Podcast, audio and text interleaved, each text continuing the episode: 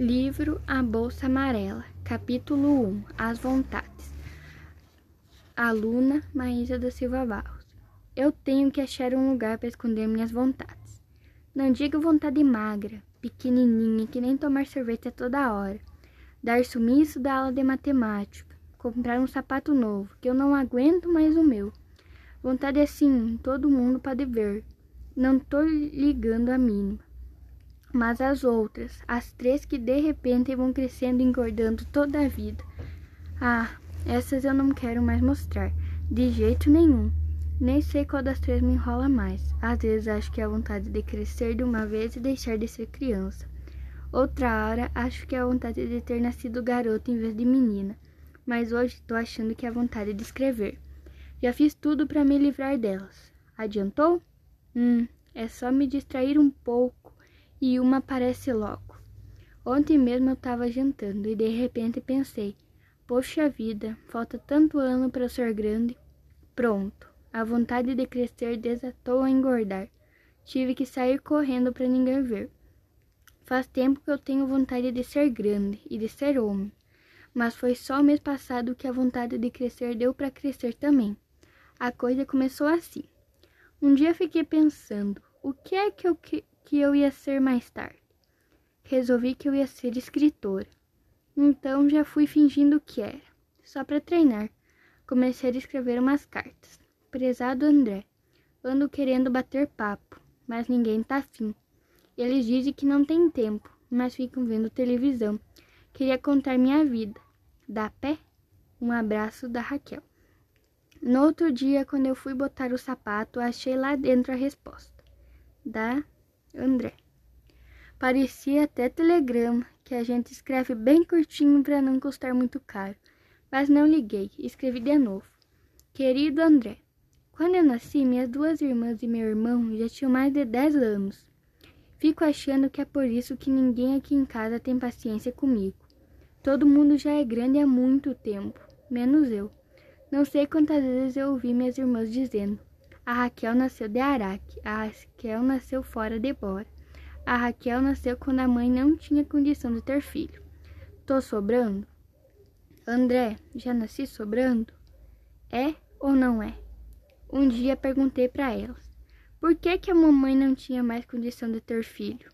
Elas falaram que a minha mãe trabalhava demais, já estava cansada e que também a gente não tinha dinheiro para educar direito três filhos, quanto mais quatro. Fiquei pensando, mas se ela não queria mais filho, por que que eu nasci?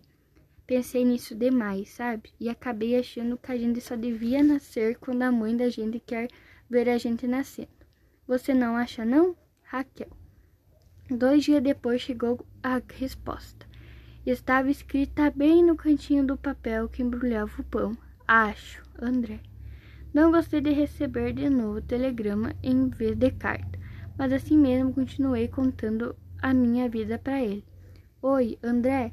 O pessoal aqui em casa até que se vira. Meu pai e minha mãe trabalham, meu irmão tá tirando faculdade, minha irmã mais velha também trabalha. Só vejo eles de noite. Mas minha irmã mais moça nem trabalha nem estuda. Então toda hora a gente esbarra uma na outra. Sabe o que é que ela diz? Que é ela que manda em mim. Vê se pode. Não posso trazer nenhuma colega aqui. Ela cisma que criança faz bagunça em casa. Não posso nunca ir na casa de ninguém. Ela sai, passa a chave na porta, diz que vai comprar comida. Ela vai a namorar. E eu fico aqui trancada para entender telefone e dizer que ela não demora. Bem que eu queria pular a janela, mas nem isso dá pé. Sexto andar.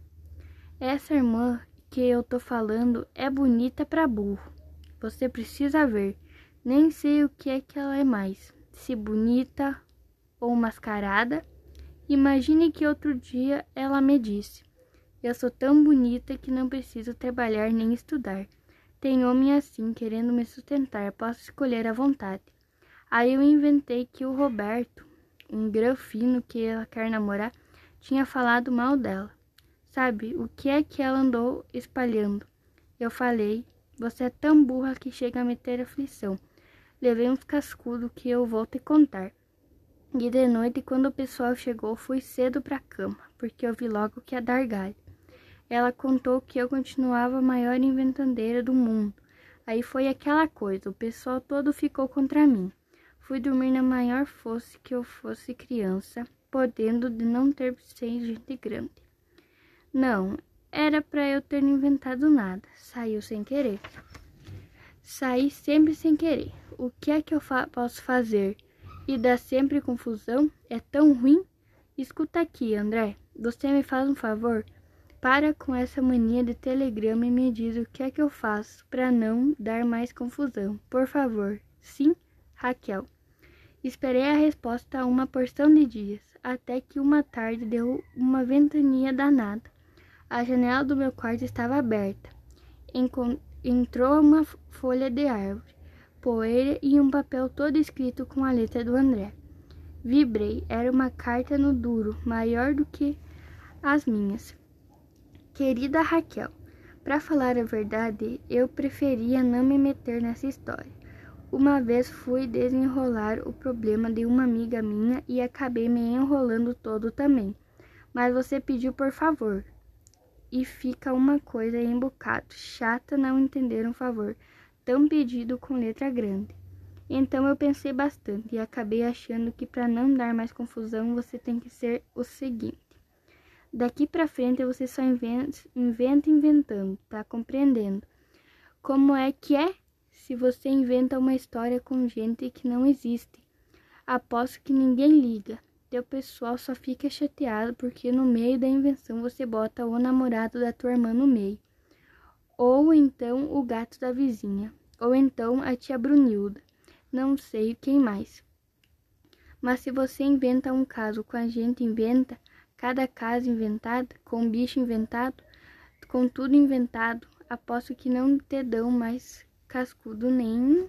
Eu estava tão ligado na carta do André que nem tinha visto meu irmão atrás de mim lendo também. Ele me arrancou a carta. Quem é André? Ninguém, o André inventado. Ermelhou com aquela cara de desconfiada que eu conheço tão bem. Já vai começar, é? Palavra de honra. Eu tenho mania de juntar nomes que eu gosto, sabe? E eu gosto um bocado de André. Aí, quando foi no outro dia, eu estava sem ninguém para bater papo, então inventei um garoto pro nome. Um garoto legal, dois anos mais velho que eu, cabelo e olho preto, e pensando assim, igual a mim. Aí comecei a escrever para ele. Escuta aqui, por que é que você acha que eu vou acreditar nessa história? Porque é verdade, ué. Ele é teu namorado? É aluno lá da escola? Que que há? Tô dizendo que ele é inventado. Inventa onde é que ele vai escrever. Invento é o que ele vai dizer. Invento tudo. Meu irmão fez cara de gozação. E por que que você inventou um amigo em vez de uma amiga? Porque eu acho muito melhor ser homem do que mulher. Ele me olhou bem sério. De repente riu. No duro, é, sim, vocês podem um nome de uma coisa que a gente não pode. Olha, lá na escola, quando a gente tem que escolher um chefe para brincadeiras, ele sempre é um garoto, que nem chefe de família, é sempre o homem também. Se eu quero jogar uma pelada, que é o tipo de jogo que eu mais gosto, todo mundo faz pouco de mim e diz que é uma coisa para homem. Se eu quero soltar pipa, dizem logo a mesma coisa. É só a gente bobear que fica burra. Todo mundo tá sempre dizendo que vocês é que tem que meter as caras no estudo. Que vocês é que vão ser chefe de família.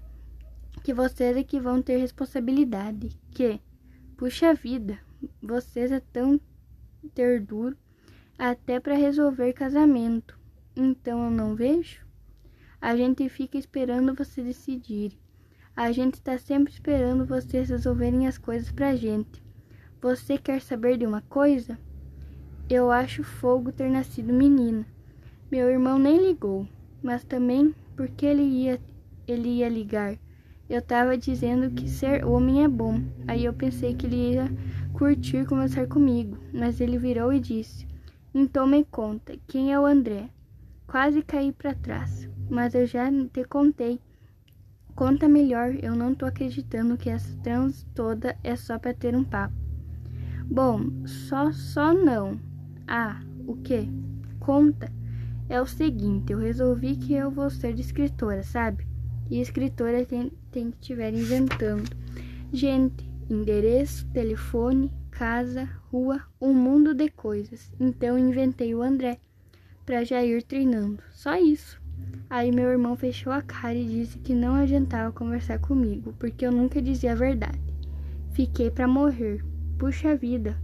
Quando é que vocês vão acreditar em mim, hein?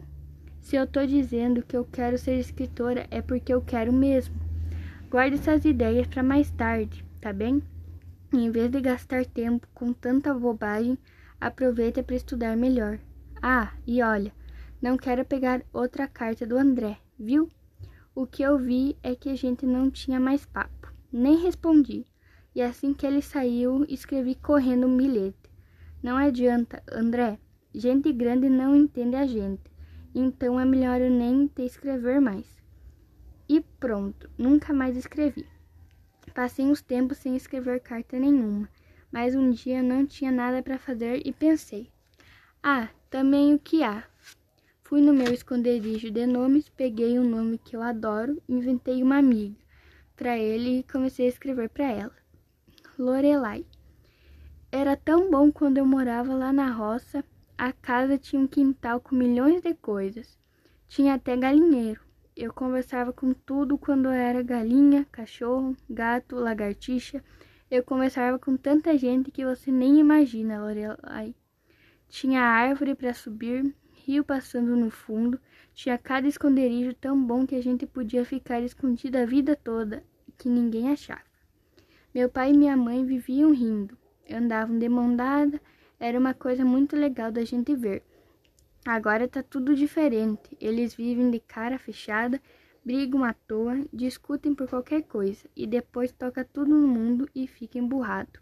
Outro dia eu perguntei: "O que é que tá acontecendo que toda hora bem briga?" Sabe, é que eles falaram que não era assunto para criança. E o pior é que esse negócio de emburramento em casa me dá uma aflição danada. Eu queria tanto achar um jeito de não ter mais bola para brigar e pra cara amarrada. Se, será que você não acha um jeito para mim? Um beijo da Raquel. Ela escreveu a resposta na última folha do caderno de comunicação. Querida amiga, acho que o único jeito é você voltar pro quintal da tua casa. Lá o pessoal anda de mão dada, não tem briga, não tem cara amarrada e ainda por cima tem gato rio, galinheiro, aposto que lá coelho tem. Respondi na mesma hora, dizendo que, que tinha coelho sim, mas que aquilo não era jeito. Como é que eu ia voltar para o quintal, sozinha? Então eles iam deixar? No dia seguinte, quando entrei no elevador, encontrei um papel caído no chão. Era um bilhete da Lore Lorelai. Raquel, você foge e pronto. Um beijo da Lorelai. A coisa começou a esquentar. Escrevi dizendo que tá bem. Eu ia, mas só se ela fosse comigo. Ela topou. Então inventei a viagem. Foi aí que a minha irmã cismou de fazer a arrumação no armário e achou as cartas atrás da gaveta. Armou um barulho daqueles. Quem é essa tal Lorelai que quer te ajudar a fugir de casa? Comecei a explicar que ela tava, era inventada, que a viagem era inventada que, mas ela não deixou eu acabar de falar. Disse que eu não tinha jeito, me deu um puxão de orelha, fez queixa pro meu pai, o pessoal ficou de novo contra mim, e eu comecei a desconfiar que a gente ser escritora quando é criança não dá pé. Desisti de fazer carta. Fiquei uma porção de dias pensando no meu pessoal para ver se entendia por que, que eles zangavam tanto comigo. Acabei desistindo também. Gente grande é uma turma muito difícil de entender, mas em compensação tive uma ideia. E se eu escrevo um romance? Aí ninguém mais pode ficar contra mim, porque todo mundo sabe que romance é a coisa mais inventada do mundo. Achei a ideia legal, escrevi o romance. Pequeno, achei que para começar era bom fazer um bem pequeno. Era a história de um galo chamado Rei. Lindo de morrer, que um dia fica louco para largar a vida de galo. Ele morava num galinheiro com quinze galinhas. mas ele era um cara muito igual e não achava que era galinha demais para um galo só. Para contar a verdade, ele vivia até um bocado sem jeito de ser chefe de uma família tão esquisita assim. Então ele resolve fugir do galinheiro, mas aí dá medo de todo mundo ficar contra ele. Então ele passa o romance inteirinho naquela aflição de foge, não foge. Quando chega bem no fim da história, ele resolve o seguinte: se a vida dele era furada, ele tinha mesmo que fugir e pronto. Aí ele foge. Era domingo quando eu acabei minha história. Me chamaram para o cinema. Saí às carreiras, larguei o romance no quarto, minha irmã pegou e leu. Quando eu cheguei em casa, ela perguntou: Como é que você pode pensar tanta besteira, hein, Raquel? Achou gozado e deu para minha mãe ler. E minha mãe deu para o meu pai, e meu pai deu para o meu irmão, e meu irmão deu para minha outra irmã, e ela deu para a vizinha, e a vizinha deu para o marido, que ainda por cima é síndico. Quando eu voltei do cinema, encontrei todo mundo rindo da minha história. Era um tal de fazer piada de galo, de galinha, de galinheiro que não acabava mais. E o pior é que eles não estavam rindo só da história, estavam rindo de mim também e das coisas que eu pensava.